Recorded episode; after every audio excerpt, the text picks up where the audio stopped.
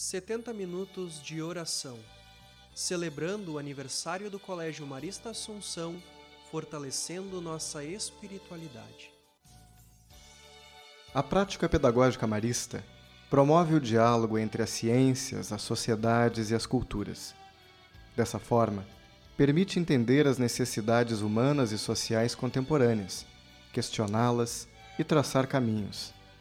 Ao considerar uma interligação entre as diferentes dimensões da pessoa, incluindo a dimensão espiritual, a pedagogia marista respeita a integralidade e a inteireza dos sujeitos da educação, em um movimento que harmoniza fé, cultura e vida.